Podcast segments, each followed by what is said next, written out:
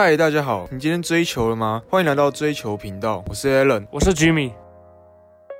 如果要说起世界足坛最具代表性的足球俱乐部，那皇家马德里肯定是很多球迷心中的不二人选。马德里是西班牙的首都和马德里自治区的首府，同时也是该国最大城市。由于位于西班牙中部，加上有曼萨拉雷斯河贯穿市区，优越的地理位置让马德里早在16世纪就成为西班牙殖民帝国的政治经济中心。现在和第二大城巴塞隆纳并列为国内两大经济重镇。至于马德里和巴塞隆纳的爱恨情仇，又是另一个故事了。如果大家有兴趣，我们以后再专门做一集来讲。红马成立于1902年3月6日。一九二零年时，被当时的西班牙国王阿方索十三世授予皇家的称号，同时在原本队徽上加上皇冠。而他们的主场就是鼎鼎有名、可以容纳高达八万一千人的伯纳乌球场。皇马可说是西班牙，甚至是全世界最成功的足球俱乐部。球队一百多年的历史中，拿下了三十四次西班牙甲级联赛冠军，十三次欧洲冠军联赛冠军。三次洲际杯足球赛冠军和四次世界俱乐部杯冠军，总共七次成为世界冠军。不管哪一项数据都是世界最佳。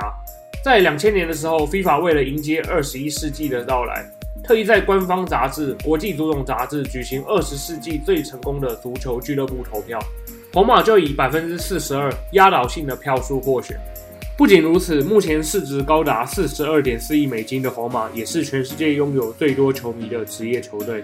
不夸张的说，全世界有好几亿的皇马迷啊！皇马还有一大特色，那就是在队史一百多年的历史来，无论哪个时代，阵容永远都是星光熠熠。像上古时代的欧冠五连霸，一九六零年代八年七冠的联赛巨人时期，到比较近代大家较为熟知的银河舰队时期和席丹时代。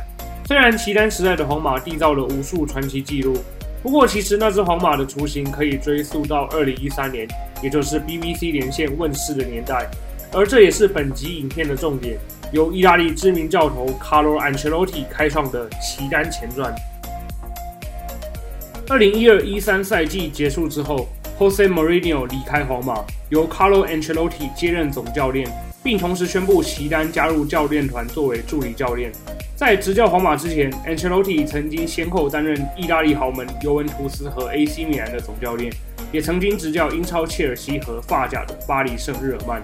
其中执教 AC 米兰的期间，更是带领球队两夺欧冠，可谓是欧洲最成功的教练之一，承袭过去皇马一年一巨星的传统。这年夏天，皇马以破纪录的一亿欧元从英超热刺挖来了当年的英超年度最佳球员 Gareth Bale。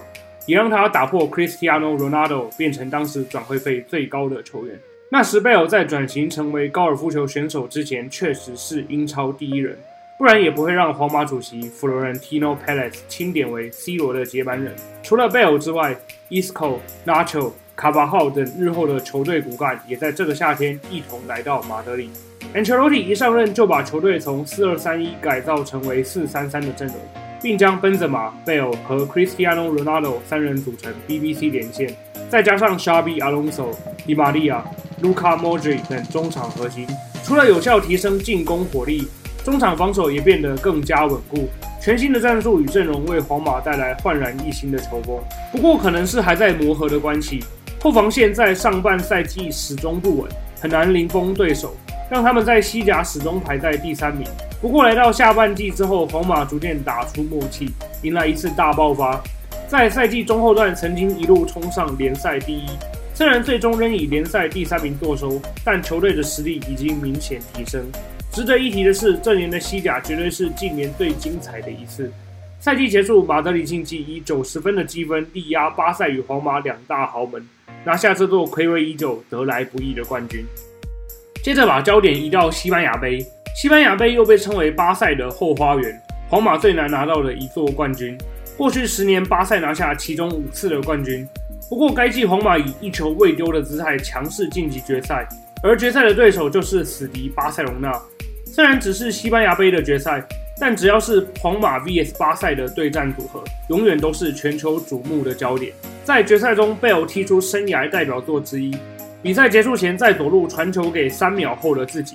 用自己的速度碾压巴塞的右后卫，从半场一路杀进禁区，成功破门。帮助球队以二比一击败巴塞，成功捧杯。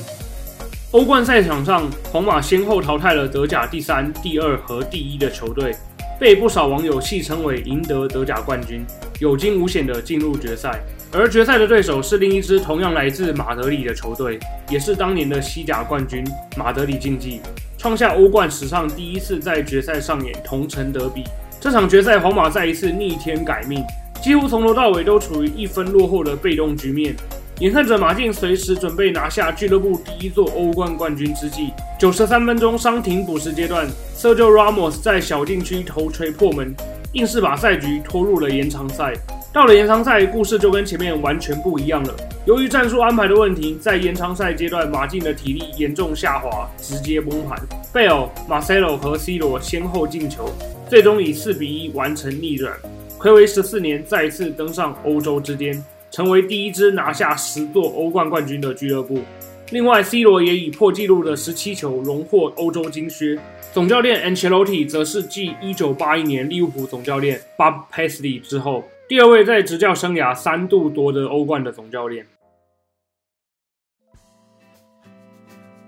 二零一四正逢四年一度的世界杯，很多球员因为在巴西世界杯的出色表现，引起欧洲各大豪门的关注。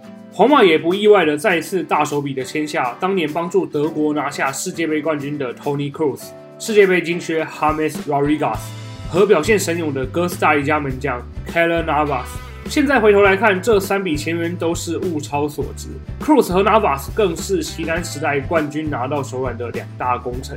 二零一四年八月十三日，凭借着 C 罗的梅开二度，皇马击败了欧霸冠军塞维利亚，夺得欧洲超级杯。虽然在一周后的西班牙超级杯败给马竞，但后来还是顺利在世俱杯登顶，也让皇马在二零一四年收获四座冠军，是俱乐部史上最成功的一年。Ancelotti 的到来替皇马在登上神坛前铺好了路，没有他的话，大概也不会有之后的席丹时代。Ancelotti 的特点在于对球员的改造和炉火纯青的应用。要知道，当时的 m o d r i 在前一个赛季才被媒体票选为年度最糟签约，结果在这一年就成为皇马四冠不可或缺的成员。不仅如此，阵容上的变动以及四三三战术的确立，打下球队未来五年的基石。然而，经过二零一四年的大丰收之后，可能是因为冠军拿太多，所以有所松懈。球队开始迅速下滑，在西甲、西班牙杯、欧冠接连被淘汰，三条战线集体溃败的情况下，皇马在二零一四一五赛季四大皆空，一个冠军都没有。说巧不巧的是，隔壁棚的巴塞在赛季尾声再一次拿出统治级的实力，一口气横扫五座冠军，荣登五冠王。也许是战绩上的对比，再加上皇马本来就是较为势利冷血的俱乐部，即便是帮助皇马立下汗马功劳的 Ancelotti。仍在赛季结束被解雇。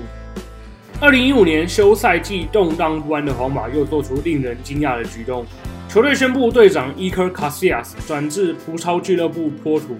转会记者会从头到尾都只有卡西亚斯一人出席，全程没有半个皇马高层露面。这里不难看出，当时卡西亚斯和球队管理层的关系已经降到冰点。而在访问的过程中，卡西亚斯也控制不住情绪，落下男儿泪，宣布离开效力接近二十年的俱乐部。圣卡西的转会也象征着银河舰队正式落幕。皇马确实是全世界最成功的足球俱乐部，但一次又一次把球队攻城冷血赶走的情形，令人不禁感到心寒。虽然 Ancelotti 不幸被炒，但带领皇马暌违十四年再次登上世界之巅，等于是帮球队打了一剂强心针。此后不断拉近，甚至超越与死敌巴塞罗那的距离。而他为球队建立的阵容与战术，也成为了日后皇马长期称霸欧洲的重要基石。很巧的是，现在 Ancelotti 和昔日子弟兵 James Rodriguez 再次相聚于英超的爱华顿。本季爱华顿开季拉出一波七连胜，不知道这对师徒组合还能在英格兰足坛掀起怎么样的风暴呢？本期的影片到这边先告一个段落。偷偷预告一下，下一节影片就是皇马欧冠三连霸王朝的席丹时代。最后跟大家分享一个好消息，那就是我们开通 Podcast 的节目了。